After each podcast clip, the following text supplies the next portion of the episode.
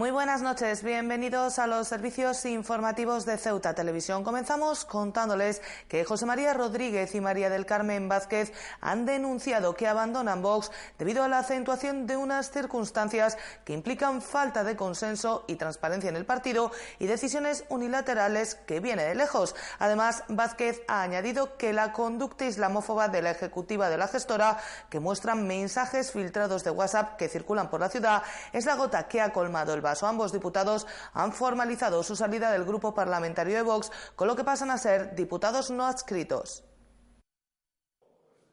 Desde primera hora de la mañana de este lunes corre la noticia. La bomba había estallado. José María Rodríguez y María del Carmen Vázquez abandonaban Vox y pasaban a ser diputados no adscritos.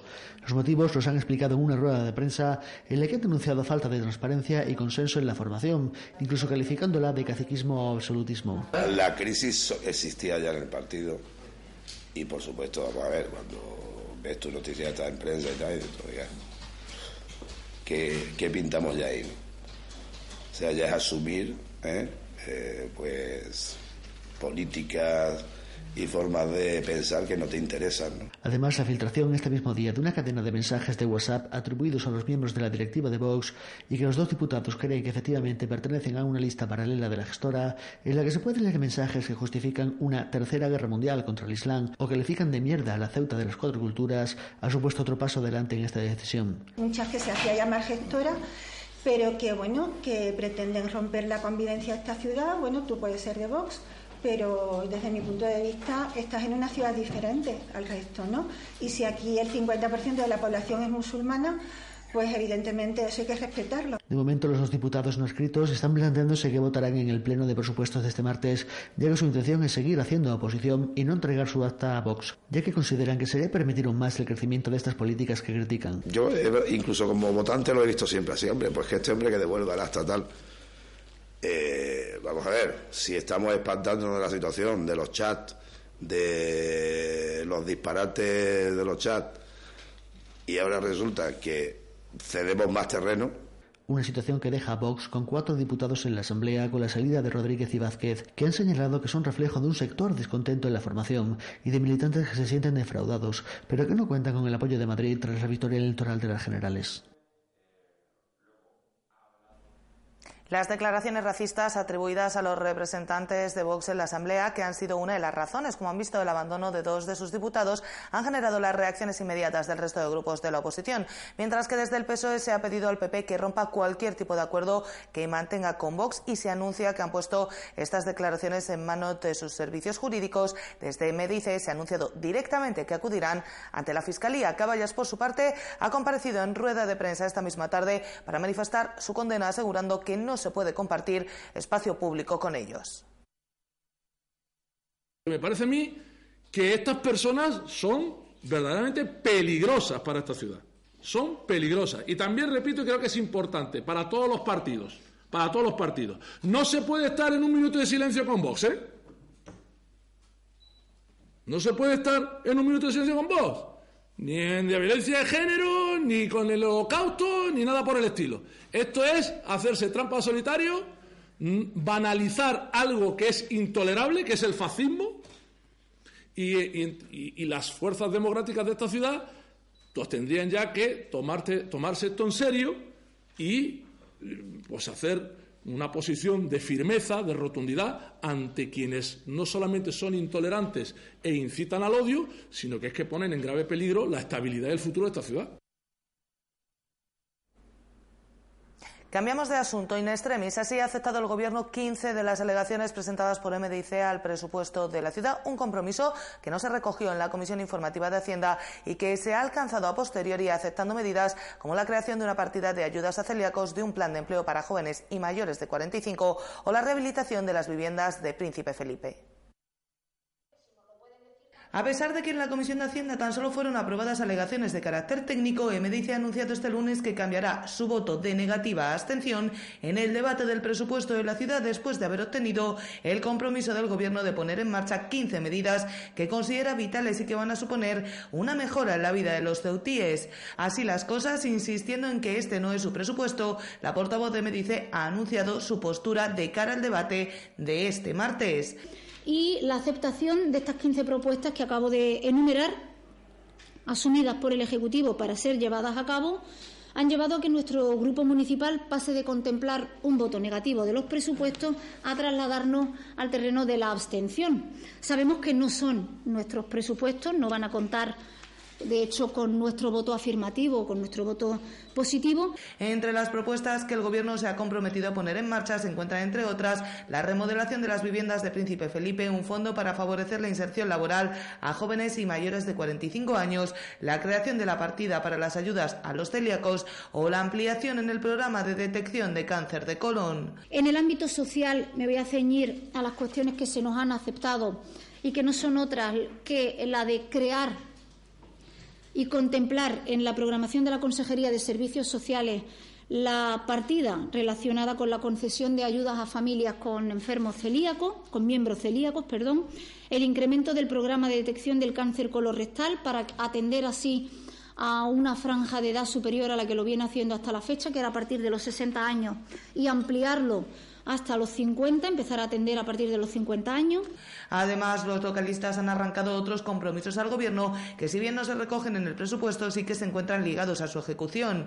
Así las cosas, el Ejecutivo se ha comprometido con MDC a reducir las tasas relacionadas con la práctica deportiva en nuestra ciudad antes del 30 de abril, así como a reducir algunos tipos de IPSI, como el de servicios de telefonía o el de transporte público, antes del 31 de mayo.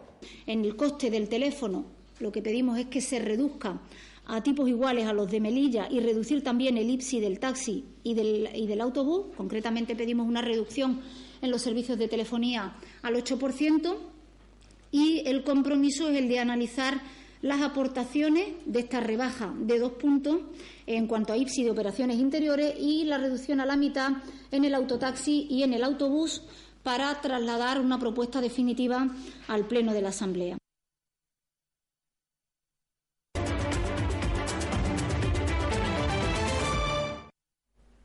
La delegación del Gobierno ha acogido durante la mañana de este lunes el acto de conmemoración del aniversario de la Policía Nacional, un cuerpo que con diferentes denominaciones se acerca al bicentenario cumpliendo 196 años. En el acto se ha concedido condecoraciones tanto a los recién jubilados como a policías por sus años de servicio. Mención especial tiene el homenaje a la familia del policía fallecido en atentado de la banda terrorista ETA en el año 1984, Mohamed Ahmed Abderrahman.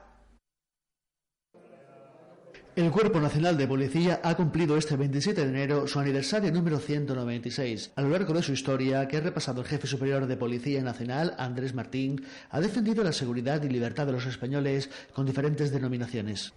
A día de la fecha, 196 años después de que se promulgara la Real Cédula de Fernando VII, la actual Policía Nacional la componen hoy más de 64.000 hombres y mujeres en toda España, que trabajan las 24 horas del día todos los días del año, dando seguridad y velando por los derechos de nuestros compatriotas y de todos aquellos que nos visitan. El acto que ha comenzado con la entrega de condecoraciones y reconocimientos por los años de servicio ha dedicado un homenaje especial al aniversario de un agente muerto en acto de servicio en un atentado de ETA en el año 1984, Mohamed Ahmed Abderrahman, entregando una distinción a su familia.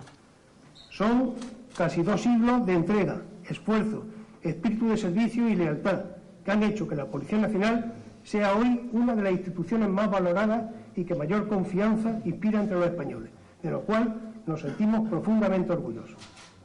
Es por ello que en este día de celebración queremos rendir homenaje a un grupo de policías que han dedicado más de 25 años de su vida. La delegada del Gobierno ha agradecido el servicio a los policías presentes y ha recordado que su esfuerzo constante y capacidad de adaptación ha permitido a nuestra policía ser un referente mundial. Desde que nuestra Constitución está vigente, vuestra labor ha sido decisiva para favorecer la modernización de nuestro país contribuyendo a crear el clima de seguridad imprescindible para favorecer el progreso y el desarrollo. Tras el acto en el que han estado presentes representantes civiles y militares del Gobierno y de la Comandancia, se ha celebrado un pequeño desayuno en las mismas dependencias de la delegación.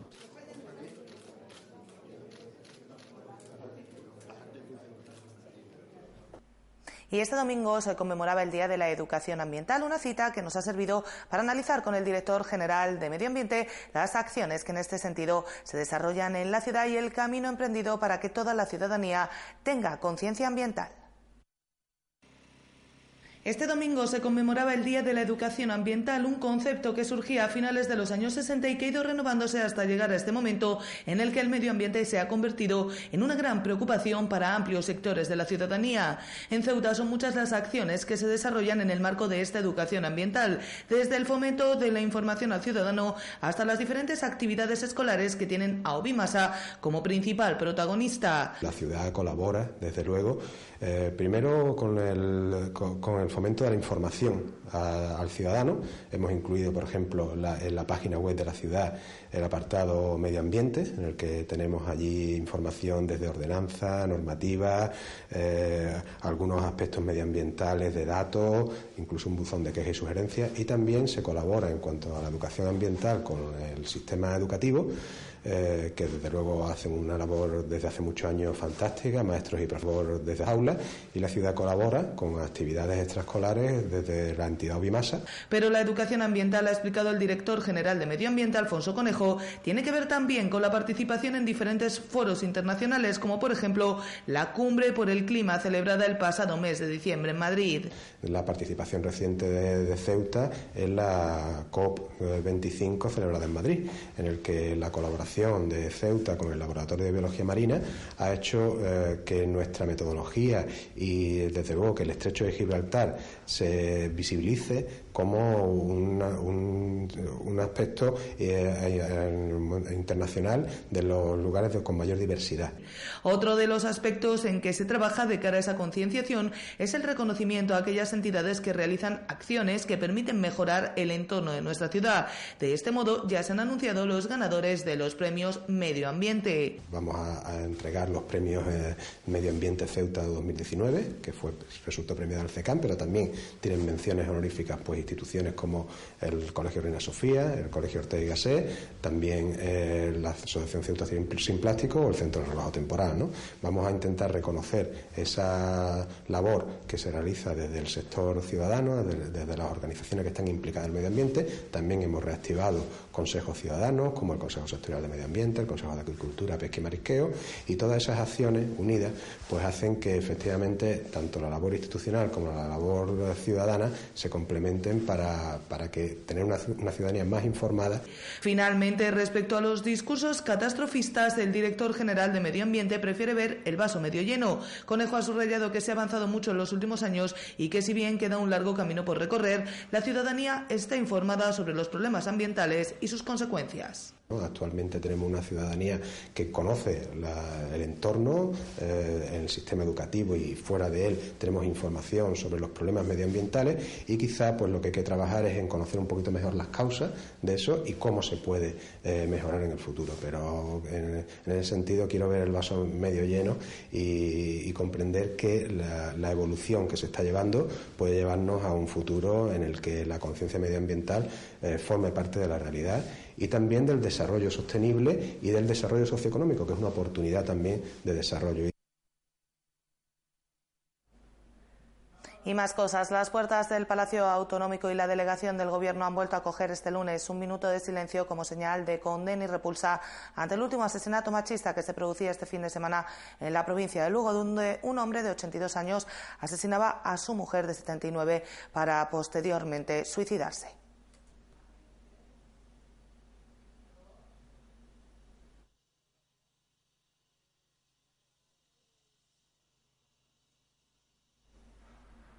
Y este lunes se ha celebrado el acto por las víctimas del Holocausto que conmemora la liberación del campo de concentración de Auschwitz hace 75 años. Un acto que cobra cada vez más importancia porque van quedando pocos supervivientes que hayan sido testigos en primera persona del horror y por el resurgimiento en el mundo del antisemitismo y la intolerancia.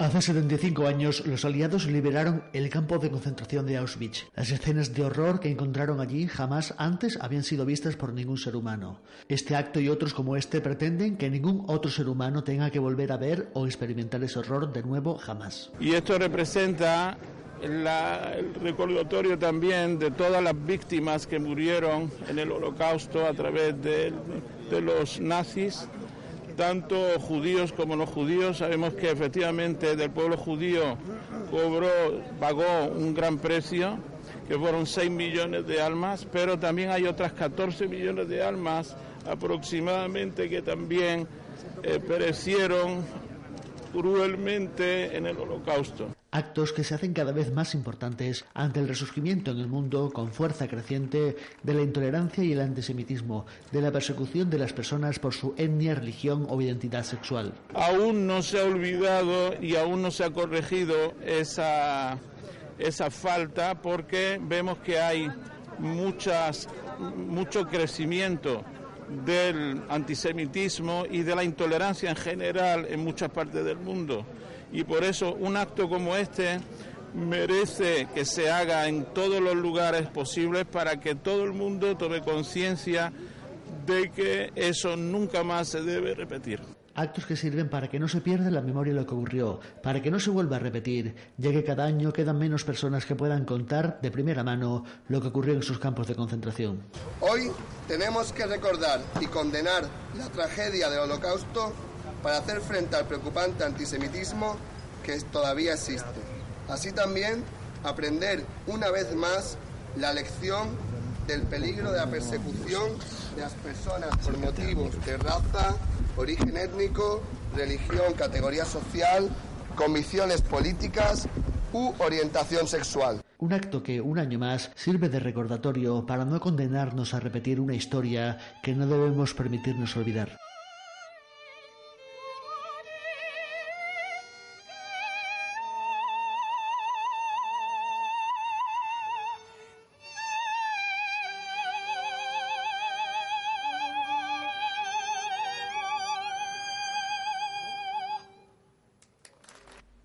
Pues con esta información les decimos adiós por hoy, no sin antes recordarles que pueden seguir toda la actualidad de la ciudad en nuestros perfiles en las redes sociales, Facebook y Twitter, en nuestros podcasts y, como no, aquí en www.ceutatv.com. Hasta mañana. Adiós.